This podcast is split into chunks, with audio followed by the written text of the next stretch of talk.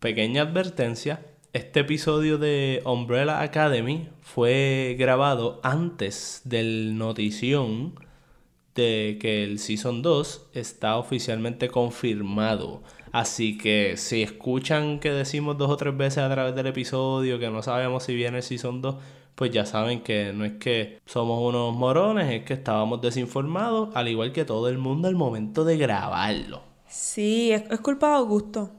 Es culpa de Augusto porque te vas de viaje. Shame on you. Bueno, a man's gotta live. He needs a radio. The only true wisdom consists in knowing that you know nothing. And there seems to be no sign of intelligent life anywhere. Shut up! Yeah, baby. Want to hear the most annoying sound in the world?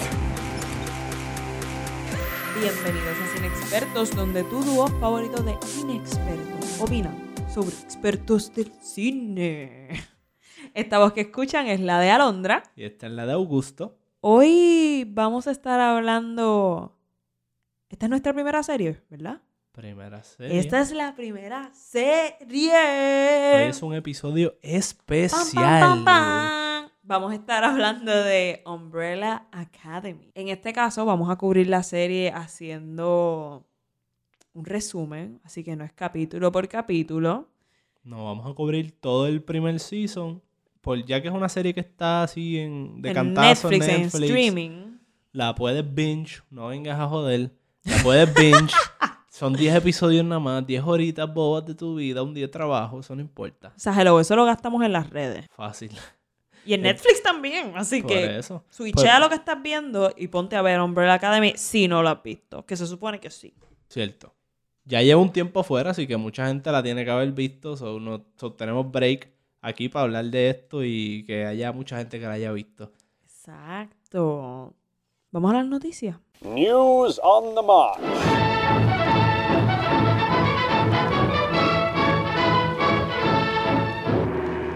Cuéntanos, ¿qué hay de noticias por ahí? Hay algo, creo, que hay algo con documentales. Sí. Hay una convocatoria de la ADOC PR, que es la Asociación de Documentalistas en Puerto Rico, para que la gente someta al email de ellos, que está en sus redes, búsquenlos en Facebook, Instagram como ADOC PR. Y básicamente... A-D-O-C, PR. Exacto. Y básicamente, nada, someten por correo electrónico, se comunican con ellos. Documentales de cualquier length, cualquier duración. Pueden ser documentales cortos, de dos minutos, 15, 20, uno- una hora, me imagino. Elijo cualquier duración, así que están ahí abiertos para aceptar todo. Sí, van a hacer una muestra de documentales, así que a los listeners de nosotros que hacen cine y hacen documentales, creo que esta es una excelente oportunidad para poner los documentales a ser visibles, qué sé yo, a que la gente lo los vea. Para que lo vea gente, para que hagas algo con ellos, no los dejes cogiendo polvo ahí en la casa.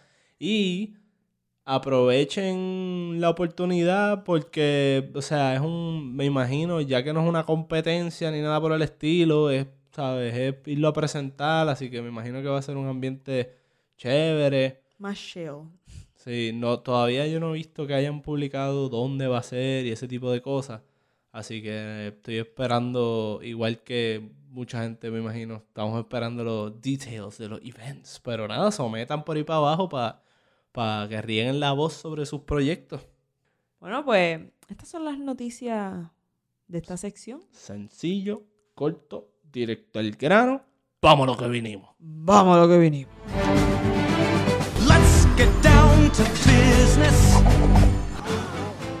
Esta serie trata de unos hermanos huérfanos que estuvieron por mucho tiempo separados por distintos meollos de la vida. Y la muerte de su padre los une y empiezan a tener conflictos de personalidades y mil revoluces para salvar el mundo de un apocalipsis. Porque tienen superpoderes. Exacto. By the way. Sí, se me olvidó ese detallito bien importante. Pues nada, a Vamos. modo general, sin entrar en spoilers, para aquellos que no hayan visto la serie, Pues, ¿qué, te- qué impresiones te dio? ¿Así te gustó? ¿Qué, qué, qué es la que hay? Pues esta serie a mí me gustó mucho. Creo que es una serie bien interesante. Es una serie que es entretenida. He escuchado de mucha gente diciendo. Mucha gente no, dos o tres personas. Lo que pasa es que no he escuchado a tanta gente hablando de la serie. Pero dos o tres personas que me han dicho que no les gustó Dos, per- porque. dos personas es suficiente para decir, ay, Sí. escucha un cojón de gente decir. Literal. Cuando, alguien- cuando dos panas te dicen, ah, ve tal película que está buena, tú dices, ay, un par de gente me lo ha recomendado. Ha hecho bien duro. Uno por ahí. Literal. Pero he escuchado a personas diciendo que está lenta, pero a mí me pareció súper cool, súper entretenida. Nuevamente, últimamente hemos visto muchas cositas con conceptos súper cool. Y una serie que toca el time traveling de Es una verdad. manera bien divertida, interesante y nuevamente fun to watch. Sí, eh, está brutal, o sea, es bien divertida. Yo, yo lo que digo es que si yo hubiese visto esta película en high school, o sea, grado 12 inclusive, por ahí, yo, esta película probablemente hubiese estado up there con mis películas favoritas. Sí, es de- que De también- mi serie favorita, perdón. Literal, es que tiene un vibe como teenage Ajá. series. Es que ajá, es medio Pero- coming of age, toca mucho esos temas también de crecer y niñez y cómo la niñez afecta tu adultez. Y también, yo lo digo principalmente porque de las pocas cosas que no me gustaron en la película fue el, el diálogo y, y algunas interacciones así que se sentían medias infantilitas y qué sé yo, que es por la naturaleza de que viene de un cómic. Este, la serie está basada en un cómic escrito por Gerard Way, el cantante de la banda My Chemical Romance. Uh, Así que por ahí va la línea de la película. Es como mezcla, mezcla películas de, o sea, los estilos de superhero, genres, géneros de eso, con la cuestión emo un poco. Vemos Sí. la estética, la, la tipa, los personajes se ven así medio, medio emo y uniformes personajes. escolares así como bien... Sí, personajes que hay como que hay cierto tipo de drama entre los personajes. Pero yo creo que medio bochinchoso. medio mochinchoso, sí. Pero no se va súper. No sé si saben cuál es la serie que salió. Creo que es de MTV, Scream. Que eso fue como. oh, un guilty pleasure de ver. Es así que está como que Scream, fuera de lugar. Scream en lo guilty. clichoso. Scream es guilty pleasure, pero bueno, bueno, Ay, bueno. sí. Es como heroína. Scream es como que todos los días yo estaba. "Yo quiero ver Scream el próximo episodio de Scream, puñeta. Porque era bochinche con crimen y misterio. Y era actuaciones bien mierdosas y todo, pero me gustaba. Sí, pienso lo mismo. Pero esta, esta serie, aunque tenía ese vibe teenager, estuvo súper cool. Pues la serie estaba gufia. La de Umbrella Academy. Umbrella Academy. Y tiene una combinación chévere ahí de chisme, de niñez, de superhéroes, de drama, de acción, comedia. Time traveling, súper interesante. Sí, tienes como que tu dosis ahí de todo, así que si te gusta cualquiera de esas cosas, todas esas cosas, pues vela. Si no te gusta nada de eso, pues no la veas porque no te va a gustar. Sencillo. Exacto. Si estás in the mood para algo bien serio o tipo superhéroe más como que down to earth o más realístico, esta película no va a ser para ti, o esta serie, mejor dicho, carajo, sigo diciendo esta película. esta serie no va a ser para ti, aunque hay unos elementos de ella que aunque son bien fantasiosos y hasta medio goofy, a veces medio ridículos, hay unos elementos que, tú, que se sienten bastante realísticos. Tipo, no sé si aquellos que hayan visto Watchmen o están familiarizados con el mundo de los Watchmen, es sobre estos superhéroes que se retiraron y no tienen mucho... Pues, o sea, no es como un Superman indestructible, son bien realísticos. Pues esta serie tiene algo que va por ahí. Yo no sé Similar opinar. a, similar a Watchmen. Yo no sé opinar porque no he visto Watchmen, pero ok. ¿Cuál es tu hate con Watchmen? Alondra está haciendo unas caras de asco. No, no es caras de asco, es más como te, te fuiste de un tema y yo, ah, no logro entender, así que no me interesó. Y fue como que, fuck. Pues yo cuando entremos a los spoilers hay una comparación ahí que... quiero ¡Ay, no! Pero nada, ¡Qué odiento! cuando lleguemos a los spoilers, que no sé, ¿tú tienes algo más que decir así a modo general? ¿La recomienda? La recomiendo. Si no la has visto, ponte a ver esta serie que está súper cool. Ah, sí, sí, sí, se me olvidó. Este, a mí me dio un vibe al inicio, para los que han visto Sense8, me dio un vibe de Sense8. Pensé que se iba a poner bien clichosa Sí, y po. bien cheesy. Porque si pensaban que iba a decir algo bueno de Sense8, no. Eso iba a decir aquí. France, tú me advertiste que no dijera nada de Sense8 y como la comparara mal, me ibas a odiar, ódiame. Sense8 fue una mierda. Sense8 fue una mierda. Y tenía miedo al inicio que fuese a ponerse así de clichosa, pero no, se salvó. Solo quería dar un poquito de hate a Sense8. Sí, I'm no, no. sorry si no te gustó. No nos vamos a ir Digo, por si la borda, no nos vamos a ir por la borda hablando de Sense8, pero les dejamos saber que aquí somos Sense8 haters. Sí, solo para que tengan una pizca de Y para que se molesten más, porque yo sé que esto les va a molestar. Sense8 haters y Scream lovers. Sí. Así que breguen con eso. Si te gustó Scream, escríbenos en las redes, por favor. Por y si te favor. gustó Sense8, nos puedes escribir también porque te vamos a refutar.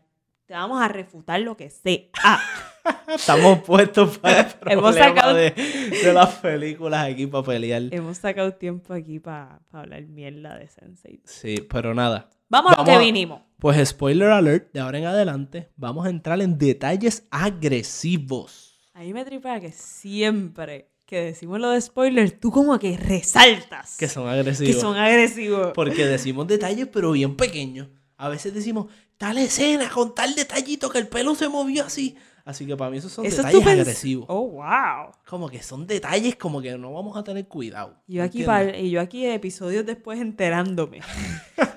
Y los listeners también probablemente dicen, ¿qué le pasa a este? Y él ahí, agresivo. Vamos aquí con spoiler. Sí, porque vamos a chotear todo, todo. Bueno, ya saben mi, mi pensar. Si no has escuchado, o vi- digo, si no has visto la película, en la serie, Dios mío. Pape, pape, papelón. Si no has visto la serie, huye, al menos que te importe un carajo y te puedes quedar escuchándonos. Bueno, yo quiero empezar hablando algo bien general de la serie que me gustó. ¿Qué te gustó? Cuéntame. Me gustó mucho el mundo que, crea, que crea la serie. El universo, Yes. si podemos decir eso. Este, me gusta, me gusta, y, y quizás aquí te voy a de- perder un poquito a ti porque voy a entrar un poco en esa comparación.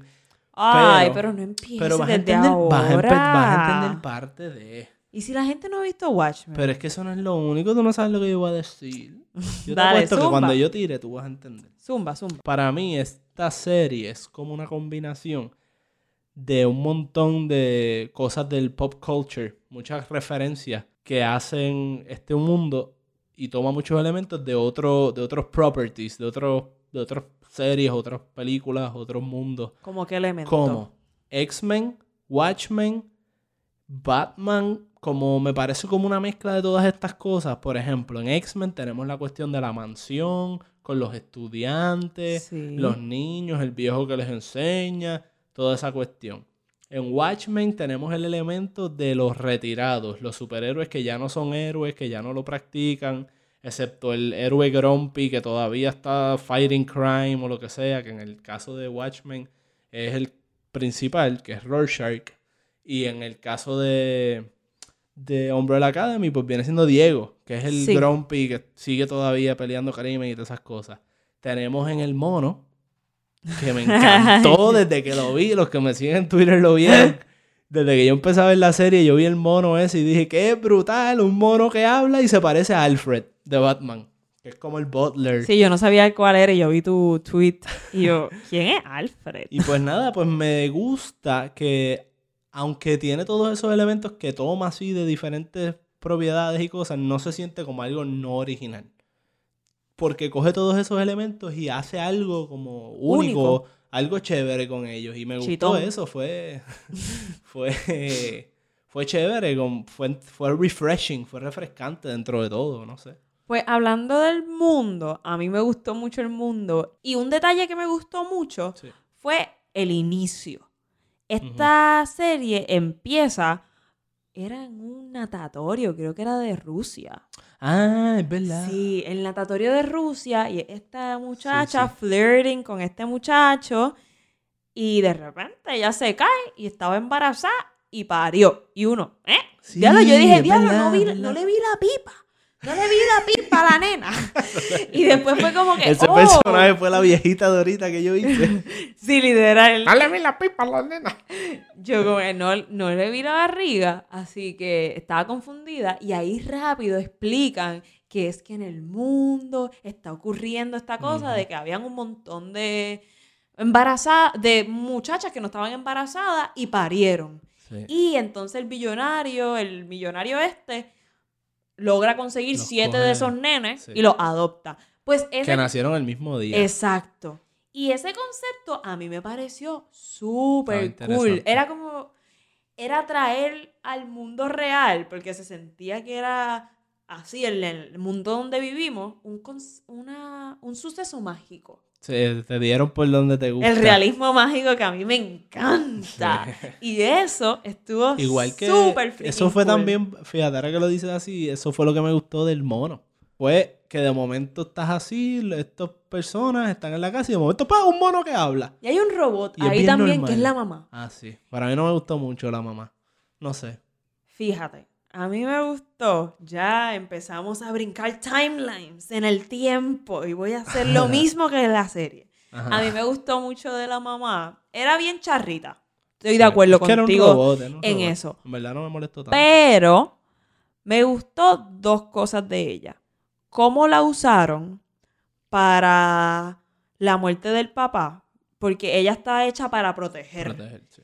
Y dijeron que tuvieron que desprogramarla para que ella no lo pudiese salvar porque Sí. él se iba a suicidar. Y that was cool, ese detallito. Y lo otro que fue para mí lo mejor de ella fue cuando em, fue cuando Ban- Banja o Bania, no sé cómo decirlo. Banja. Banya. Banja. Se echaba, Pues ella. ¿Cómo es que se llama la actriz? Ellen Page. Si Ay, no me gusta, me gusta Banja. Prefiero decirle Banja o Bania. Banya. Si te molesta, pues. Pero me gustó mucho cuando están intercambiándole nanis, que ella descubre de chiquitita que tiene el poder y están tratando de controlarlo y le, y le dan nanis. Y ella mata a las nanis para el carajo. estuvo comiquísima. y la- es como Es verdad, se me había olvidado. Esa escena estuvo bien cómica. Y ella seguían, "Págata, se págata". Guácata, vete por la ventana. Te molestaba, guácata contra la pared. Sí. Pues me gustó que Mom apareciese a base de la necesidad de crear a alguien que ella no pudiese destruir. Y eso estuvo súper cool. Esa escena después que ella la manda para la porra, ¡pum! Y ella viene con la cabeza vira. Y ella como que, oh shit, me como el conflay este de mierda. Pichealo, está saica. Estuvo Eso cool. es lo más cool que tuvo Mom. Sí. Eso fue lo que me, me llamó la También, atención. Mom, una de las partes que sí me gustó de Mom era la. Así de las pocas cosas que indagaron mucho con ella, que fue la relación con Diego. Sí. Que Diego, de- por casualidad, era uno de los personajes que menos me gustaba a mí. Porque me parecía bastante, igual que Mom, bastante One Note. Como que lo único que él hacía. Bastante One Note. Porque lo único que él hacía era que se quedaba molesto. Siempre estaba en el mismo range. ah, siempre estaba tratando de resolver algo. Tuvo sus momentos. Especialmente con la mamá. Fueron de sus mejores Sí. momentos. Y me gustaba que ella le tra- lo trataba de, le trataba de enseñar a creer en él eh, desde chiquito, que le, le enseñaba a hablar, lo ayudaba con eso, piensa en la palabra y todas esas cosas. Porque él era gago. Entonces, eso me gustó porque integró a Diego y a ella al tema general de la serie, que es aprende a creer en ti y ten confianza en ti mismo. Y todos los personajes, para mí, tocan ese tema y excepto esos que no lo tocaban mucho, pero cuando ellos se unen a esa temática, para mí es en ese momento. Y otro detalle de Mom que a mí se me hizo bien interesante, al inicio, yo no me acuerdo ni quién lo dice, uno de los alguno de los hermanos le cuestiona a otro de los hermanos, como el papá era tan sangrón y él fue el que creó a Mom, diciendo, entonces lo que dice Mom viene de parte de él, como insinuando que Ah, maybe verdad, verdad. Maybe ese es el cariño que él les puede mostrar. Y viendo el final de la serie, que vemos que el papá no es tan... Fue un hijo de la gran pu, pero... O sea, fue un cabrón. Pero vemos que tenía algún tipo de buena intención. Pues maybe eso pudo haber sido cierto. Es la manera de él brindarles amor cuando en realidad no quería hacerlo, no podía. Y eso estuvo interesante. Bueno, pues qué otra cosa, que hay, hay algo más que te haya gustado, no gustado, llamado la atención. Mi personaje preferido y lo más que me gustó de la serie es el personaje de Five. Está tan cabrón la idea de que un nene de 13 años físicamente esté actuando como un viejo de 50 y qué, 58 años eran, y pensarlo en él como actor, que en realidad él tiene 15 años, y que el tipo yo me creyera todo el tiempo que era un viejo amargado. Y nunca lo dudé, nunca lo vi como un nene chiquito. Y eso como actor, a la edad que él tiene más todavía, impresionante. es impresionantísimo. Pero- Boss Baby lo hizo mejor. Ay, fo, porque tú traes eso aquí, que vos baby, tú ni la viste. Yo la visto. Tú tienes ganas de joder.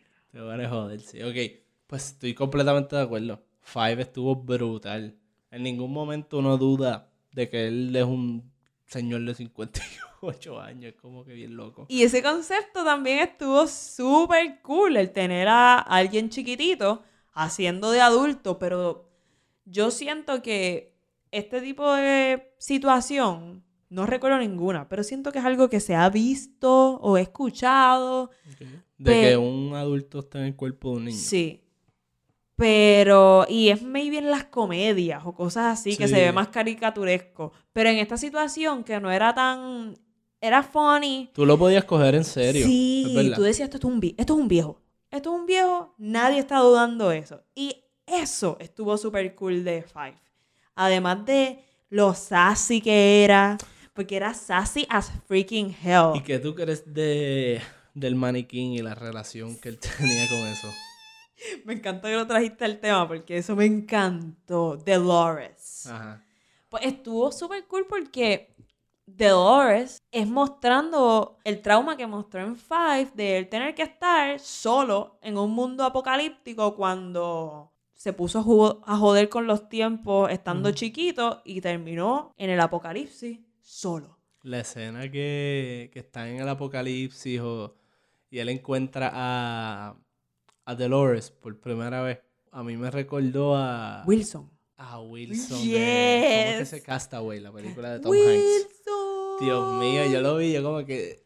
Yo lo vi y yo pensé, ¿esto es una referencia directa a Loki o whatever? Anyway, me dio el feeling, me dio el feeling de Wilson. Pero es ese problema que tenemos los humanos de no querer estar solos. Tener Y eso estuvo súper cool. Y que Dolores no solamente se quedó en el pasado, que estuviese y se encontraran. Sí. En el, digo, en el pasado, no en el futuro. Ajá. Que se encontraran entonces en lo que estamos viendo ahora mismo como el presente de nosotros. O sea, tú dices, o sea, que cuando él fue para atrás en el tiempo que la encontrara, tú dices. Exacto. Sí, sí, sí, Estaba súper cool y era, era súper funny que hasta Luther, que en una lo amenaza.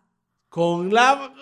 Y él como que, Con el maniquí. no. Verdad, eso me la explotó. Eh, y a mí me gustó porque aunque era gracioso, al mismo Era tiempo real. uno sentía lo real que era para él. Y sigo entonces dando hincapié que ese nene actuó cabrón. Sí, y eso me lleva a otro punto que me gustó de la serie.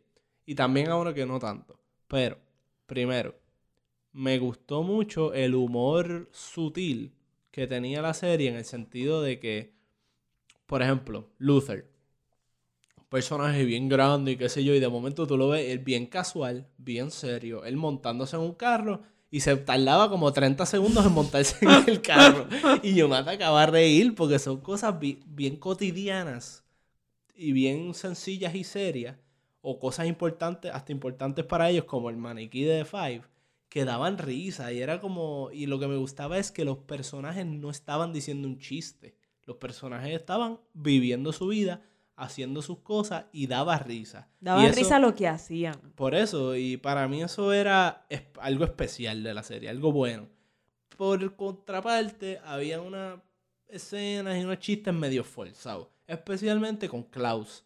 Klaus es un bocón y entiendo el personaje que está hablando todo el tiempo y deja la, la lengua correr por ahí para abajo y, y habla demasiado. Pero a veces decía unos chistes que uno decía, mano, ¿por qué tú tienes que estar diciendo esta estupidez ahora? Tú sabes, no sé. No me parecía, aún para él, siendo un bocón, no me parecían tan genuinas. Pues yo no recuerdo muy bien los chistes que te estás mencionando de Klaus. Ajá. Y de lo que tengo pensado de él, a mí me parecía funny Klaus. O sea, pienso, lo pienso en él y me parecía gracioso. Me gustaba su personaje A mucho. mí también me gustaba. Algo pero que- era a veces que si tiraba dos o tres comentarios. Sí, maybe. Cuando trataban de hacer los quips tipo Marvel, que tú estás así caminando y dices algo medio sarcástico y qué sé yo, pues no me gustaba mucho. Pero Klaus tuvo escenas bien cómicas, como lo de Luther y esto que te estoy explicando, donde simplemente lo que él hace, su behavior, es cómico. Por ejemplo, cuando está Hazel y Chacha, están destruyendo la casa, que él se está bañando y ni se está dando cuenta.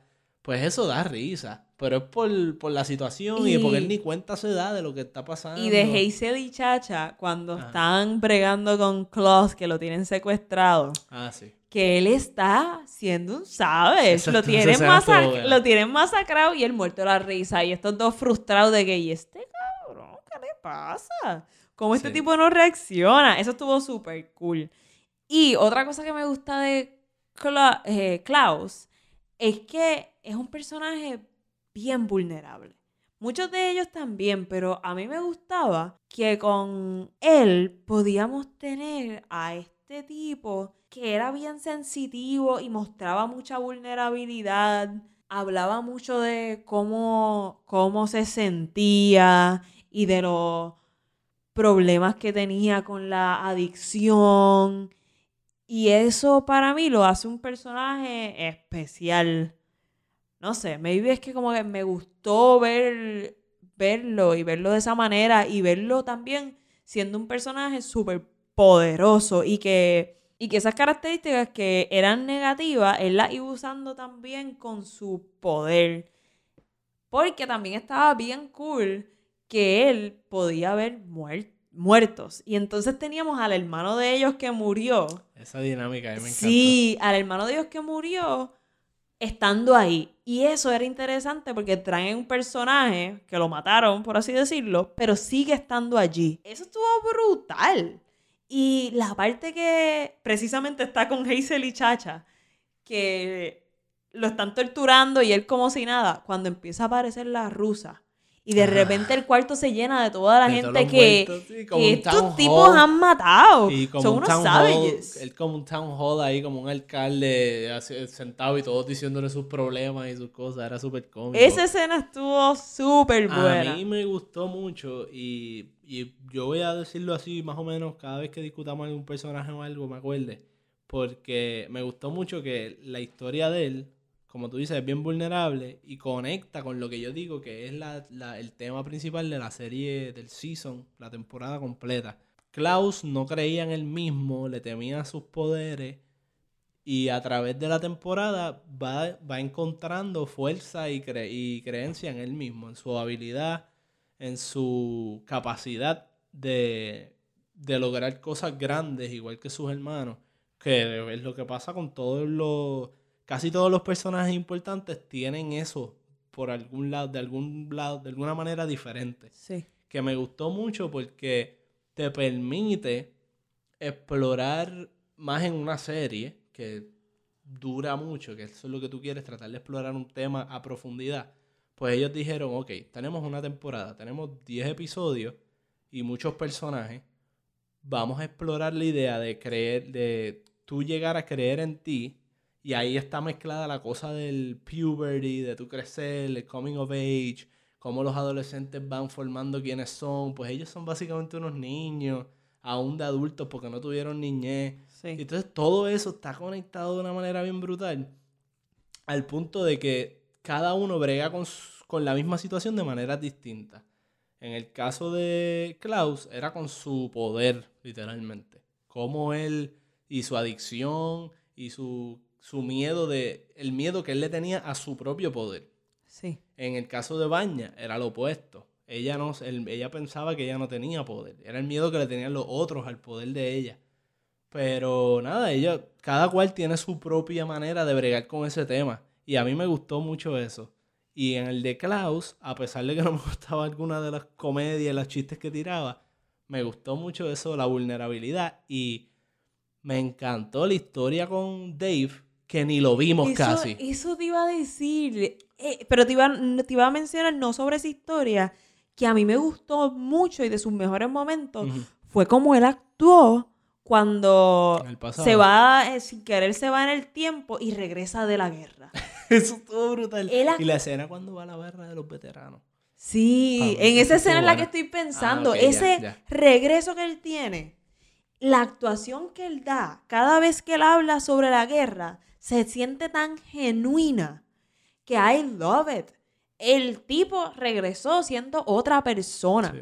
Vemos el cambio inmediatamente cuando eso pasa de todos los que de, por- de por sí él tiene 800 traumas, regresa con un trauma nuevo. Extra, un PTSD más o menos ahí. Y, y a mí me, me dejó impresionada de lo bien que el tipo actuó y lo mucho que me creí el amor tan inmenso que él sentía Sí, hacia y me Dave. gustó que no vimos mucho. Y, y fíjate, igual con Luther y Allison. Aquí manejaron de una manera bien sutil las relaciones amorosas. Sí. Porque tú veías, props a las actuaciones de cada uno, pero tú veías en ellos un amor sincero, una la manera en que actuaban, tú sabías que, que era genuino, pero entonces no tuvieron que ponerte mil escenas de un date, mil escenas de ellos caminando en un parque en todas las épocas y miles... Sí. No vimos nada de eso, mira, una escena de, de un episodio que cubrieron así por encimita, diferentes etapas de,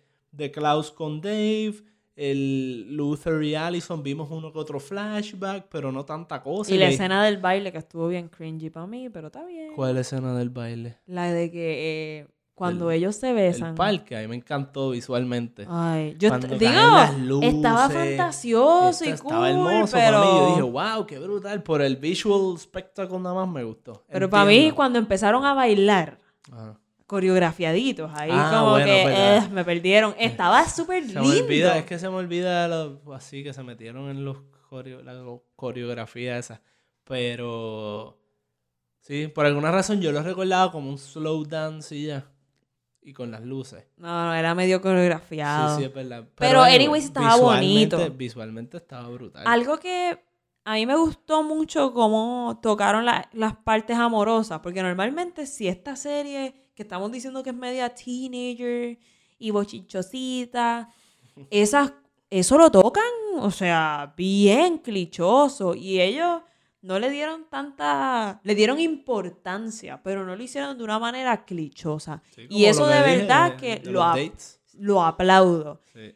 Y algo que sí me estuvo raro fue la relación de Allison y Luther. Pero me parece interesante porque son hermanos. Aunque no lo son de sangre, Ajá. los crían como hermanos y todos ellos se consideran hermanos. Ella le habla a su hija de Luther como su uncle. Pero me gustó que no hicieran un big deal about it. Porque al fin y al cabo, si están enamorados, están enamorados y no son de sangre. So, me estuvo súper interesante que, Sí. que lo tomaran con. Lo tomaran relax. Sí, como algo normal. Y anyway, se, estuvo bien lindo. Al fin y al cabo, esa relación estuvo linda. Y hablando de Allison, Ujú. Algo que es de las menos que me gustó en actuación. A mí tampoco. A veces era medio... Es que tenía en la mirada siempre. Me viera hasta el maquillaje. Me llegué a pensar en un momento dado, pero siempre tenía como. En la mirada siempre se le veía como unas ganas de reírse bien brutales. Como siempre estaban así mirándose o teniendo una conversación seria y yo le veía en los ojos como que te quieres reír, te quieres reír.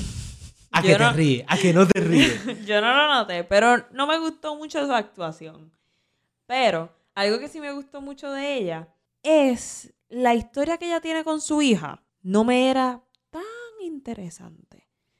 Pero cuando estamos hablando ya de por qué es que se la quitan a ella, que fue por ella estar Usando el utilizando el poder. de I heard a rumor Brutal. de que tú tienes sueño.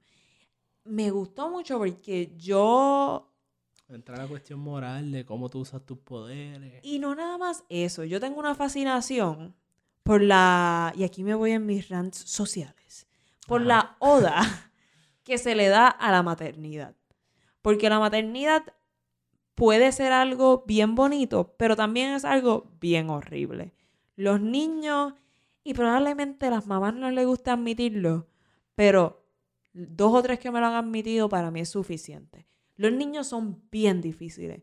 Es una responsabilidad enorme. No puedes dormir, tienes que sacrificar un montón de tu tiempo. Cuando estás lactando, tienes un montón de infecciones, de enfermedades, de esto, lo otro, de dolor. La maternidad no es color de rosa, es falta de sueño. Es un montón de años de tu vida jodiéndote. Igual la paternidad.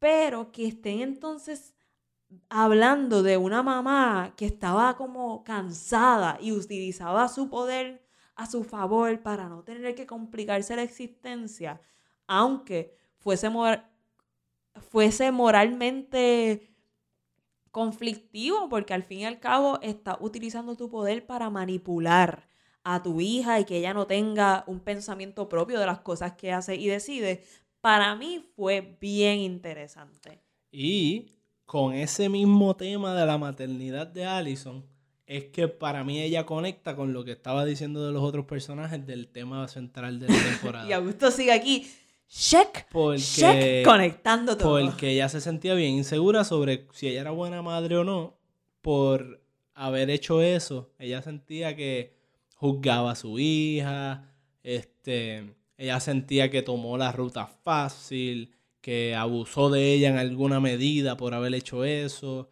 y se sentía que no era a good enough mother por haber hecho esas cosas y a través de su vida en general ella sentía algún tipo de, de inseguridad o falta de, ¿verdad? De creer en ella y su capacidad de amar hasta cierto punto por, haber, por haberse aprovechado de su poder en- de esa manera.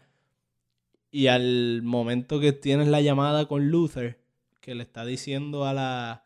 que Luther llama a la hija de, de Allison y ella no puede hablar porque le cortaron la garganta, que by the way es una de, los, de las escenas que más me gusta, a pero mí eso lo hablamos después. la tengo apuntada aquí. Sí, eso lo hablamos después. Pues cuando Luther está hablando y de momento ella se le cae el papel y no puede expresar lo que quiere decirle a la hija, Luther le dice a la hija lo que él piensa que Allison, lo que Allison siente por su hija. Y cuando ella pudo, en mi opinión, cuando ella pudo ver que otra persona entendía lo que ella sentía por su hija, fue como un tipo de assurance para ella de que, ah, o sea, yo amo a mi hija y se entiende que la amo y otra persona entiende cómo yo me siento hacia ella y le están pudiendo dejar saber cómo yo me siento hacia ella en un momento que irónicamente ella acababa de perder su voz y no podía, que era lo que le daba su poder, como quien dice, su poder de persuasión también. Así que fue como, como afirmándole, yo no tuve que convencer a Luther de que, por ejemplo, de que yo de verdad amo a mi hija, él sabe que yo amo a mi hija, así Sí. que mi hija puede que sepa que yo la amo. Fue un momento bien tierno y yo creo que eso es algo que al parecer pasa con muchos papás, la, la culpabilidad que se dan por cosas que hacen, que no hacen, que dejan de hacer, que hicieron. Y ese momento de twist, de demostrarte que ella es una buena mamá y que se preocupa por su hija, fue bien bonito. Y también algo que tiene que ver con la maternidad es cómo ella trata a Vania todo el tiempo ella trata de ser esa mamá que no pudo ser con su hija y ella misma se lo reclama. Baña se lo dice, ¿verdad? Sí, se lo dicen, se lo dice en un momento. Verdad. Pero antes de pasar probablemente a Vania o Benja, no sé. Me- otra cosa que me gustó de Allison fue una escena, no recuerdo cuál fue, pero que hacen un montage de lo I hear a rumor.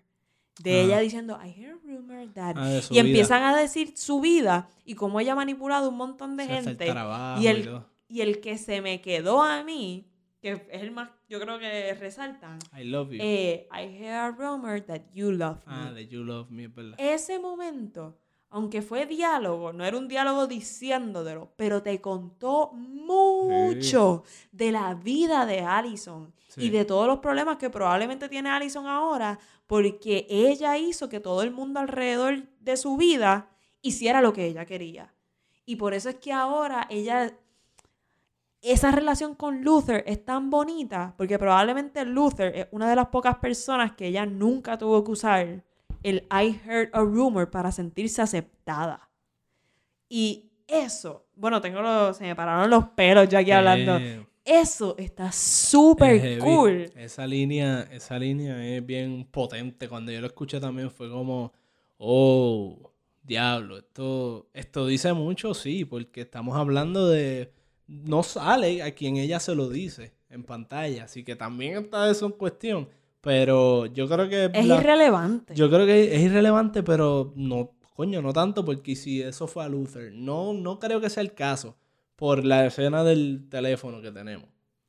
Que probablemente ve- fue a su bien- se ve esposo. bien genuina, pero estamos hablando bien potencialmente del papá de la hija. ¿me entiendes?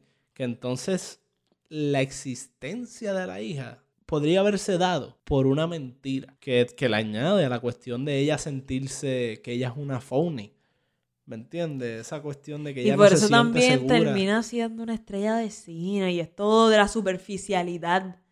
Porque actuar es, eh, o sea, es superficial, es aparentar otra cosa. No despreciando a los actores, que tienen que, te- tienen que tener un montón de mierdas de su vida para poder bregar con ciertas emociones. Pero ajá, pero es aparentar algo. Y eso es todo lo que ella hace. Aparentar, convencer a la gente con su poder para que hagan lo que ella quiera. Y eso está súper cool. Y Listeners, I heard a rumor que le dieron cinco estrellas en iTunes al podcast. I heard a rumor de que nosotros somos muy buenos y que a ustedes les encanta nuestro podcast. Ok, pero y recomendaron el podcast por ahí y para le abajo a todos sus Y amigos. le dieron share en todas las redes. Y nada, ya, ya, ya. Vamos a parar el vacilón y seguir, porque no hemos terminado. No, para nada. Ajá. Hablando de Allison, me voy a meter con Luther. algo- Huepa. Algo que quiero decir de él, que es lo último que pienso de él. Que Yo tengo un par de cosas cool. que decir de él también. Ah, pues vamos a hablar de Luther. Hola, Luther. Vamos a empezar con algo del make-up. Ustedes saben que a nosotros nos gustan mucho los special effects, o si no lo saben, se acaban de enterar. Nos gusta hacer special effects make-up. Y los dos teníamos esta interrogante de si era CGI el look así de monkey que tenía Luther Ajá, si era o, si era, o si era práctico y era make-up. Yo, yo siempre, desde cuando primero lo vimos sin, sin El camisa, que le vimos los pelos y toda la cuestión, pues yo pensaba que era make-up. Pero hubo una escena que me hizo dudar que fue algo de un close-up o algo así de las manos, que se vieron medias como de computadora para mí. Pero no, no estaba seguro. Yo busqué por YouTube, así por encimita, Making of Luther, a ver si por casualidad habían hecho algún tipo de reportaje o algo. Pues, y si era make-up, ver el proceso estaría gufiado. Pero no encontré nada. Pues yo les tengo noticias. Era make-up, era maquillaje y algo súper interesante. los primeros episodios no, lo, no vemos a Luther con el pecho y el pelo. Era un reveal. Yo, Sí. no sabía, yo todo este tiempo dije, bueno, pues él estaba en el espacio, quizás está como hasta hecho de aire, una cosa así, yo no sé. Yo, yo pensé que su superpoder era que era grande. Yo ni lo, Ok, ni, lo cuestionaste. ni cuestioné yo. Pues Yo el tipo yo- es grande. Yo tenía mis dudas de que hay ahí abajo. Pensé, puede ser que es bien grande ya. Y lo quisieron hacer como los cómics. Y por eso tiene, y lo hicieron en computadora bien grande o algo así. O maybe está como hecho de aire o yo no sé qué, está inflado. Yo no sabía, pero no me imaginaba que iba a ser así una bestia.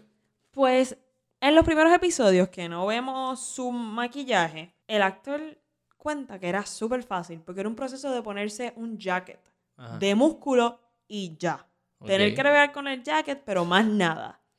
Pero cuando empezamos ya a verlo sin camisa, el proceso para maquillarlo tomaba tres Está cabrón, horas. Está cabrón. Y lo peor todavía, no se podía sentar mientras lo maquillaban. Oh. Porque si se sentaba dañaba el maquillaje. Pues, mano. Así que es- esto tuvo que ser un proceso súper tedioso. Yo decía, probablemente es maquillaje, pero si lo es, yo pensaría que era una cuestión de como un bodysuit que le ponían. ¿sabes? No pensé que era tan. No es que se ve sencillo para nada. Pero pensé que era una cuestión de que ellos construyeron un bodysuit bien detallado y como se lo ponían bastante sencillo.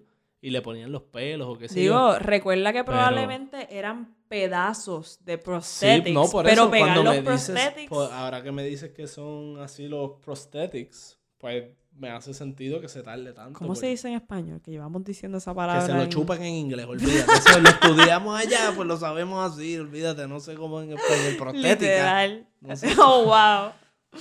es que cuando la, la clase de Special Effects Makeup era en inglés. So, uh, so, hasta Special Effects Makeup tiendo a decirlo en inglés. Maquillajes de efectos especiales. Seguimos. Seguimos. Pero, no, pero lo que digo es eso, que ah, me dijiste los prosthetics y pues me hace sentido que así es pieza por pieza. Pero a modo general yo decía, pues probablemente está gufiado el proceso, que le ponen un suit y lo simplifican de alguna manera. De verdad que les quedó en la madre. Está bien cool y En me, la me- madre. me tripea bien brutal la escena que él está en, el, en la discoteca sin camisa bailando. Que la personalidad le cambia completa. Pero sale una tipa de la disco, sale como caminando y dice, wow, nunca había visto un tipo tan grande y peludo. Eso, esa línea a mí me la explotó. Yo creo que era Klaus que estaba caminando para entrar y, y decía, no, ¿dónde va? No, no, o sea, ¿dónde puede estar? Nunca lo vamos a encontrar. Le dice al hermano muerto. Y ahí mismo sale una tipa saliendo de la discoteca diciendo, wow, nunca había visto un tipo tan grande y peludo. Y él dice, ah, ya sé Found dónde it. está. Bueno, pues, ¿qué más? ¿Te gustó algo más de Luther o no te gustó algo de él? Pues hay una cosa que no me gusta de Luther y no es culpa de nadie. Wow, no, no tengo idea de qué sea. Y es que él se parece a otro actor que Ah. a mí me gusta. Wow. Es que al- el primer episodio, cuando él está en la luna, que se ve así como en sombra, que no se ve bien la cara, de momento yo dije, no me jodas que aquí sale Patrick Wilson, el actor de Insidious, sale en Watchmen, él es el que hace de Night Owl. Pues yo dije, y yo soy fan de Patrick Wilson, y yo dije, no me digas que este es él. Y obviamente, pues ya más adelante, para mi disappointment, me di cuenta que Patrick Wilson no sale en la serie. Y yo me estaba pompeando, pero decía, wow, sale Ellen Page, que es la que hace de baña, que ha estado en X-Men y otras cosas que me gustan. Y Patrick Wilson, so yo dije, diablo, este cast está explosivo. Y de momento fue como que, pues, está bien, es otro tipo. Bendito, no, no hizo nada malo, actuó bien, pero pues.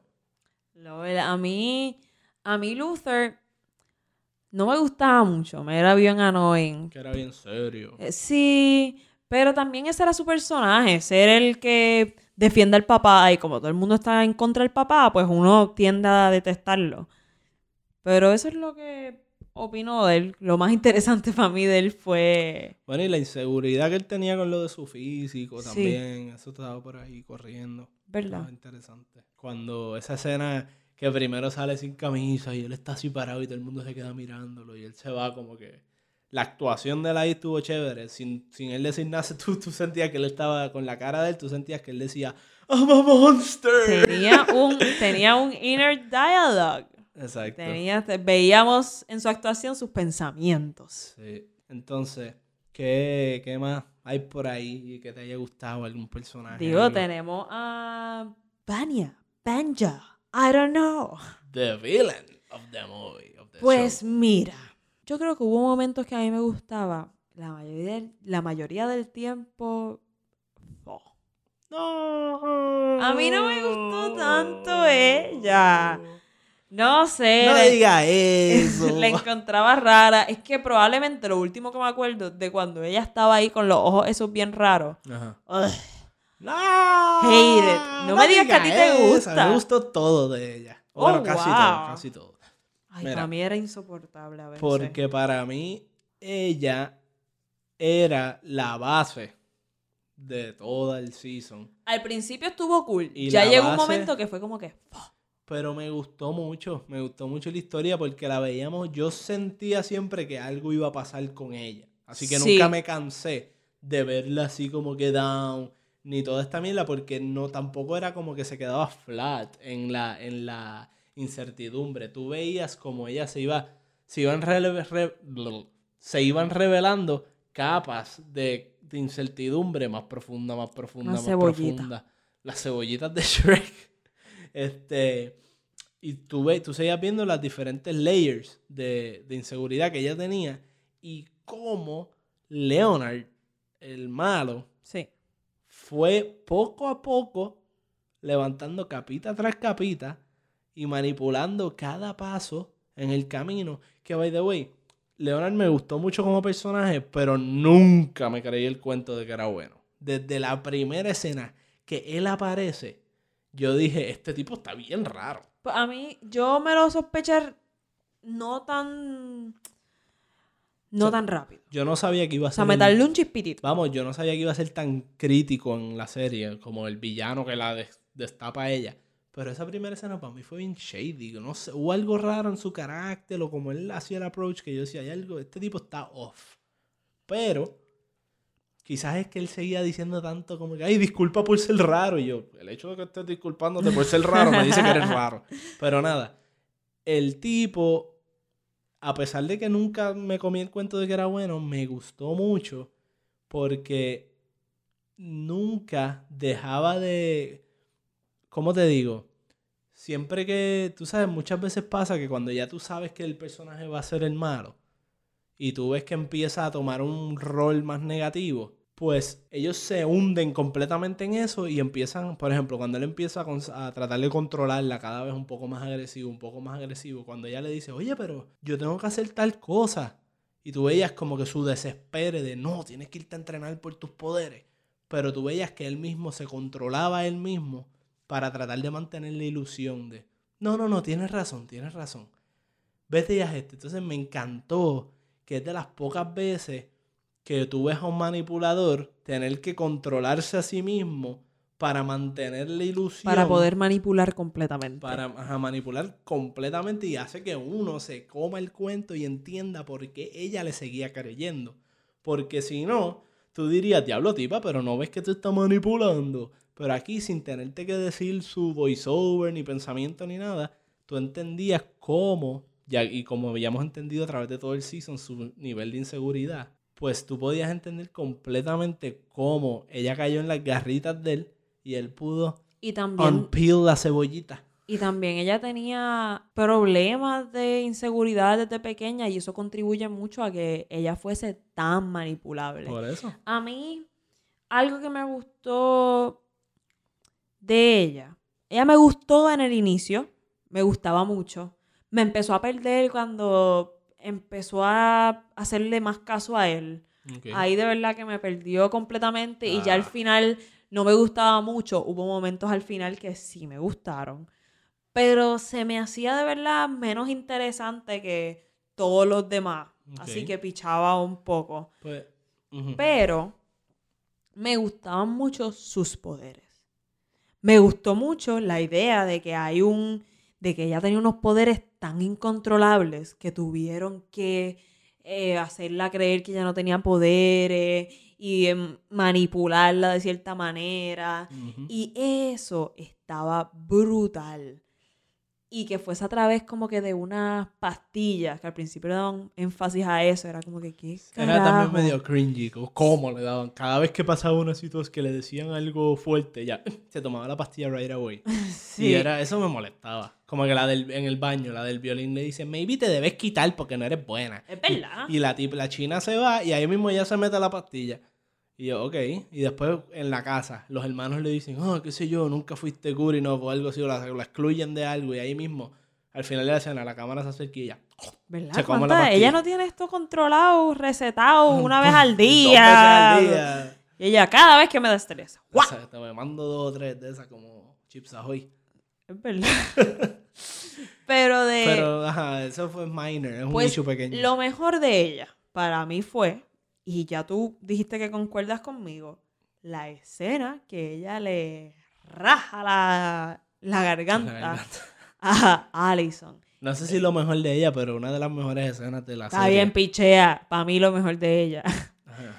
Pues ese momento en que Allison llega y están todas las cosas, los sonidos, todo moviéndose, esos soniditos de, no sé ni cómo se llaman, el clink, clink. Ah, los, los, sé inglés, los wind chimes. Sí, es, que ese sonidito a mí me gustó un montón y me gustó que estaba ahí medio creepy moviéndose. Y como ella, cuando le fue a cortar la garganta, que fue sin querer, que ella hizo ahí como que... Y fue tan smooth. Fue como que, wow. Bien agresivo. También yo decía, bueno, pues esto. Le- Ahí, en ese momento, es que yo en realidad me vine a dar cuenta, wow, la tipa de Allison está bien overpowered. Porque ahora mismo, por más fuerza que tiene esta, pues aquella le decía, la era rumor que de- dejaste de hacer este show. Y la tipa se va a calmar. Y de momento, sin pensarlo dos veces, Cuando iba, cuando iba a empezar a decirlo, I heard a root. y le cortó la garganta. Y yo dije primero, Diablo la mató. Y eso. Yo pensé que se iba a quedar muerta. Yo también, pero lo pensé dos veces y eventualmente pasó que, que también me gustó, ¿verdad? O sea, no la mataron, pero por lo menos la inutilizaron hasta cierto punto. Porque le quitaste el poder. Porque ahora no puede hablar, so no puede meterte el paquete. Y eso también me gustó que, pues mira, ya que está overpowered, vamos a unir Vamos a quitarle el power. que tengo que admitir que al mismo tiempo es, es algo que esta serie no hizo muy bien, que casi todas las series o películas de teams, de héroes y eso hacen mejor, es la, el trabajo en equipo. Esta Sí. serie no hace bien, pero al mismo tiempo es, es un fuerte o habla bien de ella misma. Porque ellos no eran un equipo unido hace tanto tiempo. Estaban separados, eran un chorro de loners, inseguros. Sí, que así si lo pensamos realmente, Tendrían que tener un muscle memory de cuando eran chiquitos demasiado heavy para seguir trabajando bien en equipo. Así que me pareció. Trataron al final con esa última escena de que todos lo distraen, pero fue bien superficial ese equipo. Fue como que todos ataquemos. Otra cosa es props a el equipo de Special Effects Makeup porque tenemos a Luther, tenemos escenas de golpes, slice th- throat, tenemos Lo de los cuchillos. lo de los cuchillos y todo. Yo no, no se veía charro, por lo menos yo nunca lo cuestioné y cuando lo recuerdo, lo recuerdo bien y de verdad que le metieron. Se veía súper cool. Y eso me gustó un montón. Ajá. Y, sorry, también me gustó mucho los vestuarios de el Umbrella Academy. Ah, los de los niños y. Sí, era como medio Eh, fun to un- watch. También tenía un poquito el emo aesthetic. La estética Sí. esa de los emo, que es como que somos de escuela, pero estamos aquí todos bien hinchos. Y de esos mismos vestuarios, seguimos con los props a vestuarios cuando Ajá. el tipo este, el novio de, de Le- Vania, o Leonard, Leonard, Leonard, Freeman. cuando el chiquitito hace un fake Ah. Este uniforme del Umbrella Academy, estaba súper cool como lo hizo, con tape, con la cajita con. Ajá. Y de verdad que en vestuario, más haciendo ese costume, estuvo super neat para mí. Yo iba a decir lo de que estaba hablando de los make-up y las cosas cuando Baña mata a Leonard. que tiene todos los utensilios y todo por ha- habido y por haber en la casa espetado en el cuerpo. Ujú. Eso, yo no sé, a mí me impresiona un montón visualmente, como que ver el cuerpo de él así en el piso, con todas esas cosas espetadas así, que le cubría casi el torso completo. Eso estuvo bien hardcore. Sí, todos los instrumentos atrás Me volando. encantó mucho, yo no sé, ah, yo lo siento por ti, pero a mí me encantó mucho el personaje de ella Ay, no. y la transición A mí me que parece. tú, el proceso de transicionar de ser esta tipa bien insegura, este, a ser esta asesina bien hardcore, arrepentida todavía, toda esa cuestión de que yo no te quería cortar o tal cosa, para mí la actuación estuvo justo ahí en el clavo. Ay, yo no sé, a mí no me gustó mucho. Pero, Ajá. hablando de actuación y cuando ella actuó súper cabrón, fue en la parte que la encierran. En el sitio donde, También, sí. donde cuando chiquita la habían encerrado para controlar sus poderes. Sí, Que se habla Esa ella misma. parte, Cuando se habla ella misma. Cuando se ve ya el reflejo cuando ella era Sí. chiquita. Y todo. esa parte que ella la tienen ahí encerrada, justo cuando la encierran, que ella empieza y no para de despedirle a los hermanos que por favor le abran, para mí fue desgarrador. Sí. Y que estábamos viendo que se estaba volviendo loca. Loca, loca, loca. Sí, fue bien creíble la transición de cómo esta persona que le gustaba a su familia entre todo, aunque era insegura y todo, se convirtió en el villano. Eso es lo que me gustó, que es de las pocas veces que se entiende una transición para mí de una manera bien fluida y bien normal, pero al mismo tiempo bien actuada y todo, y dramático. Te la doy, te la doy. Y Leonard, aunque yo nunca le comí el cuento de que era el bueno, tengo que admitir que me gustó mucho cuando estaba haciendo el papel de bueno. Cuando estaba Sí. haciendo este tipo bueno, que le, le estaba enseñando a ella a creer en ella y todo. O sea, me gustaban esas escenas. Creo que, que la relación de ellos y el, el story arc, el arco del- de, de esos personajes de Leonard Ibañez, representan todo lo, lo que lo mismo que pasó Luther, Five, Allison, Klaus, todos ellos lo pasaron, pero como en escalas un poco menores. Sí. Este, a veces en, un- en el, en el paso de un solo episodio, cosas así, o dos o tres escenas, pero para mí todas las experiencias de ellos es para tú- que tú compares la, la historia de ella, que fue mucho más larga y dramática, que ahora vamos a ver qué pasa si viene el Season 2. Sí, Porque ellos tienen que- hablar de eso. Tienen que rewire a esta muchacha, igual hablando, estábamos hablando de eso en el otro episodio de, de la El película de española. Durante la tormenta. Que ellos básicamente jugaban con ir para atrás y cambiar. Pues aquí vamos a tener más de eso probablemente. Pues esta, este juego con el tiempo, a mí me gustó mucho el final, porque yo pensaba que esto iba a ser un- una serie de un season. Y Strongly podía terminar en un season, estaba Sí. buena. Pero yo estaba, diablo, va a terminar. El último episodio lo aguanté un poquito para que no terminara. Y cuando me di cuenta que terminó en un cliffhanger, fue brutal. Porque, yes, va a haber más de esto. Y vamos a ver si usan a los nenes, hasta qué punto usan a los nenes, porque ellos vimos cuando iban a viajar en el tiempo hacia atrás, se convertían en nenes chiquitos. Algo que se me olvidó mencionar, me gustó mucho Ajá. la comisión. Esta parte no era tan entretenida cuando él se iba para allá, cuando Five se iba al, com- Sí, al al- commission. Sí. Pero me gusta la idea de que hay una, nuevamente vuelvo con las cosas de ciencia ficción y madres Ajá. que me encantan.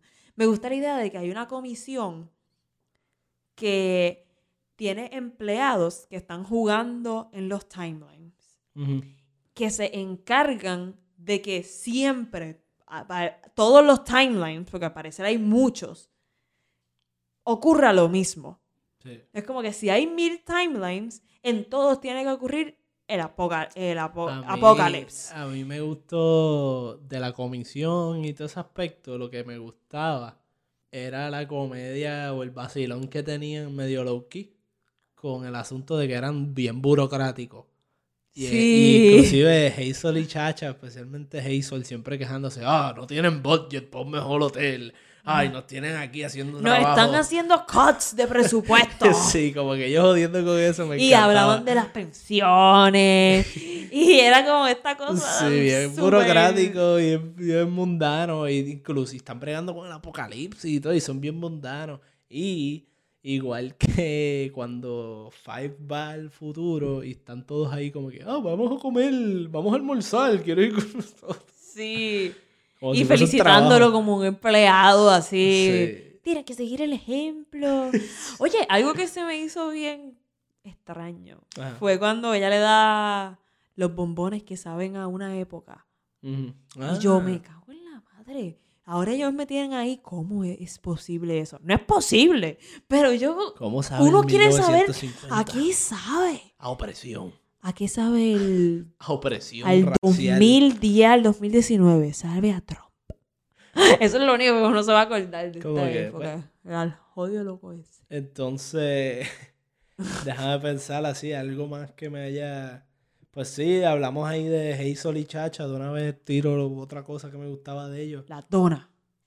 No, no, no, todo. Eso estuvo bien random. Estaba gufiado, pero... Hazel estaba cool. Sí. Eh, no, que me gustaba el look, es como un disfraz de Halloween chévere. Si Dos- consiguen la máscara. Dos suits y las máscaras.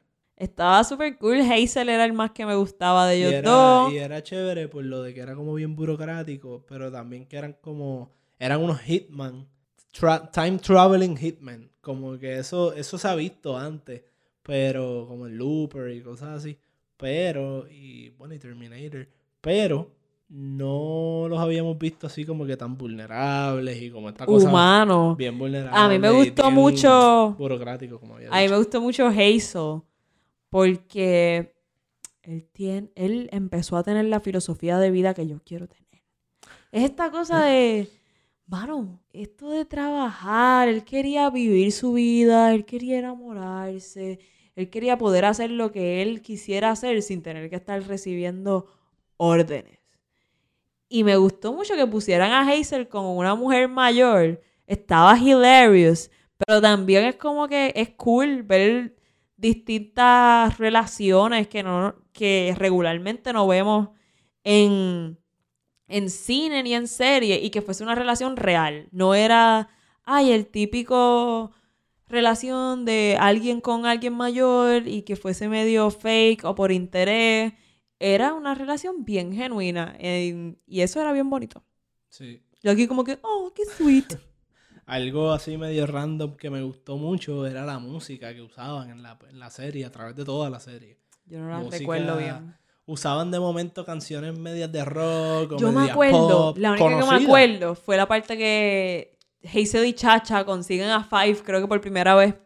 Y Five está con Dolores en, el, en la tienda y que hay una música así súper rock, whatever, y ellos tratando de matarlo. Eso Pues a cool. cada rato, a veces hubo dos o tres momentos que decía, ok, muchas canciones así medias pop corridas, pero al mismo tiempo me tripeaba, era el estilo de que me, me entre eso y lo que había hablado al inicio de los conceptos y eso, el, en parte es lo que me recordaba a Watchmen, estéticamente y el feeling, el tono, aunque mucho menos oscuro que Watchmen, tenía como que el look, Me la- con Watch. Tenía, tenían, bueno, aquellos que la, que la vieron sabrán.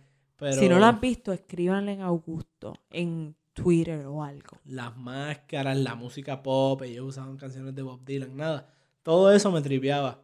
Y pues me gustó que en esta serie pues consi- consiguieron derechos de par de canciones ahí, classics. Sí, literal. Y hay algo más que quieras decir. Yo aquí buscando Yo qué tengo, apuntado. yo tengo aquí en mis contras algunas cositas que quizás no me gustaron mucho. Además de que el actor no era Patrick Wilson. Yo tengo una ¿Qué? y te voy a robar el, el turno. ¿Qué cojones? dale, tira, dale, dale. Al inicio, la escena, el primer episodio, Ajá, que todos los hermanos están en la casa en sus distintos cuartos y empiezan a bailar. ajá. Dios mío, qué, qué horrible. A mí no me gustó. Oye, vamos a poner una musiquita y ponerlos ahí. ¡Woo! A mí no me Yo de momento dije, what the fuck is happening? ¿Esto en serio está pasando? Porque era bien random y estúpido, pero de momento yo dije, ah, maybe esto es como que nos van a hacer referencia a un momento en su niñez que algo que ellos hacían o algo que los unía. Nada que ver, No no, fue el caso. Pero la toma final de ese montaje de los bailes, que se ve la casa como miniatura y se ven todos bailando en los cuartos así diferentes, a mí me dejó bien sorprendido, me gustó un montón. Hizo que me encantara esa secuencia. O sea, no me gustaba para nada. No pienso que está motivado por la historia ni nada por el estilo. A mí no me encantó ese shot, pero, Pero ese show también me voló la cabeza. ¿Cómo lo hicieron? O sea, eso. que ser algún tipo de CGI, pero obviamente es súper complicado, pero... Entonces, Algo que estos inexpertos ahora mismo no pueden hacer. lo que yo iba a decir ahorita, antes de que me interrumpiera y me robara el turno, es que no me gustó mucho la dinámica entre Diego y la policía. No tanto su relación amorosa y que no se llevaban y eso, sino la cuestión profesional, que es algo que hemos visto en Batman, en Arrow, en otras películas y series.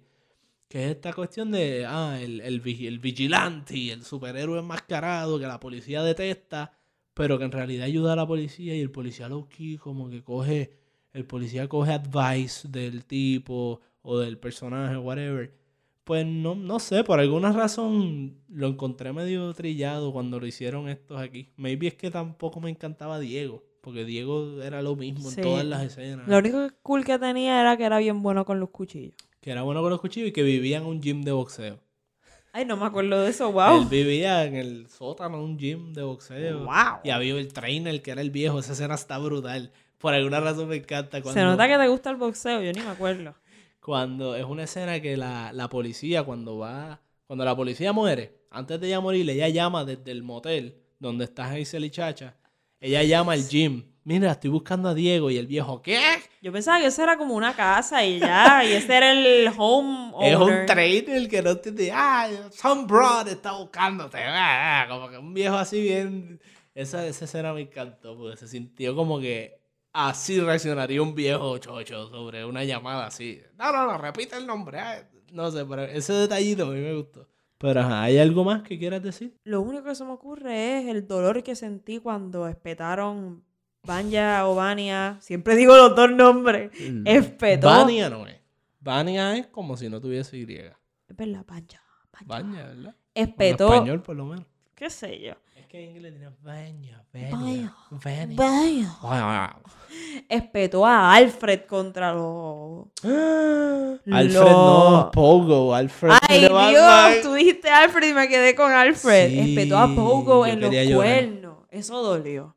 Dolió un montón. Porque tú lo veías a él que de, de verdad se preocupaba por ellos y trataba de ser fiel a quien lo creó y que tenía muchos morales. Sí. Y como que que le hiciera eso fue doloroso. Yo Sí. espero que sobreviva. Que den para atrás y lo rescaten. Vamos a ver. Hopeful, bueno, si salvan el mundo y ella no se convierte en mala, pues lo salvan. Se supone. vamos a ver, yo espero que haya un Season 2 que esté bueno. Un detalle que me trivió también fue cuando ellos quieren donarle sangre a, a, a Allison, creo que era. Y de momento Luther dice, yo dono. Y el poco le dice, "Mm, tu sangre es más compatible con la mía, con la de un mono. Y después, y después Klaus le dice, ah, pues yo, eh, eh, ¿cómo te digo que la tuya está como envenenada? Está así, estaban todos comprometidos. Eso me estaba. ¿sabes? Sí. Otro Ajá. detalle, seguimos con random details. Ajá, pues eso está- El vestuario de Mom, cuando hacía de enfermera, que era como plástico, así, medio futurístico, estaba cool. No lo recuerdo, fíjate. Estaba súper cool. Pero cool. O sea, era futurístico, pero era interesante. Los de vestuario nuevamente metiéndole. Así que, nada, ¿crees que podemos ir cerrando? Yo creo que podemos ir cerrando. ¿Cuánto le das? Diantre. ¿O, o es serie y no le damos rating? ¿O cómo Vamos, hacemos? vamos a tratar, vamos a tratar. Ok, Season 1 de Umbrella Academy. Season 1, yo creo que tiene un 4 sólido. 4 punto algo, no sé, me, me- como que me cuesta. Es 4, es un 4 sólido. Sí, para mí, como mencioné, a mí me gustó mucho la serie, me gustó el mensaje y todo. Pero hay algo en, la, en, en los chistes medio de más, en el diálogo a veces medio cheesy que mencioné ahorita. Hay detallitos en que no estuviese Patrick Wilson en la serie. Wow. Jodiéndose, ¿no? Pero escenas como la del baile que tú misma dijiste que no te gustó. A mí, como te dije, me gustó la toma esa del primer episodio al final, pero el baile no tanto. Pues ese tipo de cosas son cosas que para mí se amontonan y le terminan restando bastante. Como para que no sea una serie que yo diga, esta serie está hija puta. Ah, Como que tuvo Sí. suficientes cosas medias cringy. Estoy de acuerdo. Así que, pero como quiera me la disfruté un montón. Sí. Así que yo dije todo esto básicamente para decir lo mismo que tú. y que un 4. Pero tirando más para 3.9. 3.8, 3.9, Eh. 4. Una vez empiezas a sumar las cosas malas, es como que. oh. Pero es que también estuvo Pero igual tan- me pasa lo estuvo contrario. tan disfruta- en lo bueno, pues. Sí, estuvo tan disfrutable para mí que, Sí, que en se verdad que- merece cuatro. Yo la vi en dos días. Así que así. Yo la vi en así- varios días más. Así de mucho me gustó. Así que tú no puedes pedir más que eso. Yo la vi un par de días, pero la quise prolongar. Me la disfrutaba por las noches, así llegaba del trabajo y me ponía a verla. Y yo como, ¡Woo! Sí, es que también tenía, tenía algo que creo que ahora es que encontrar las palabras para decirlo. Era familiar, pero al mismo tiempo original. Y eso es lo que para mí era bien chévere. Tú la ves y tú te sentías cómodo viéndola, te sentías como que era un mundo conocido, pero era bien diferente también. Y eso era refrescante. Y se vacilaban cosas de los géneros que, que imitaban. Y al mismo tiempo cumplían con el propósito de esos géneros. Y era bien chévere. Para mí estuvo perfect. Estaría gufiado leer el cómic. Sí, estaría, estaría cool, no lo voy a hacer. Si Pero estaría cool. si un listener me lo regala, pues. Bueno, vamos a hacer algo. En los highlights de Instagram voy a dejar un story con una pregunta. Y la pregunta va a ser, ¿qué opinan de esta serie? Díganos su rating, vayan a Instagram en ese highlight y durante la semana pueden dejarnos el rating o alguna opinión y lo vamos a compartir en nuestros stories con algún comentario de si estamos de acuerdo o no. Vamos a estar juzgando, sí, vamos a estar juzgando. Así somos, pero atrévanse porque va a ser con amor y cariño. Así que nada, síganos en las redes, bajo Sin Expertos PR. Saben que Sin Expertos PR y así nos encuentran en Facebook, Instagram y Twitter. Y mi Twitter personal por si quieren tirarme a mí o hablar muy bueno de mí personalmente. Directamente. Directamente es Alondra Yari, Y-A-R-I. Y el mío es Guto 100 por 35. 100X35. Así que nada, vamos, vamos para encima y no se olviden Como siempre, del popcorn. si llegaste hasta este momento y te has chupado tener que escucharnos hablar tanta, no voy a decir tanta mierda porque estuvo bueno. Estuvo bueno. Yo pienso que sí. I heard a rumor que estuvo bueno. I heard a rumor que ustedes van a seguir escuchando nuestro podcast. Es más, si llegaron hasta aquí, tuiteen I heard a rumor que llegué hasta él y el emoticón de popcorn. Y me emocioné bien por yo como que that's Nos- Se nos nice". ocurrió on the spot.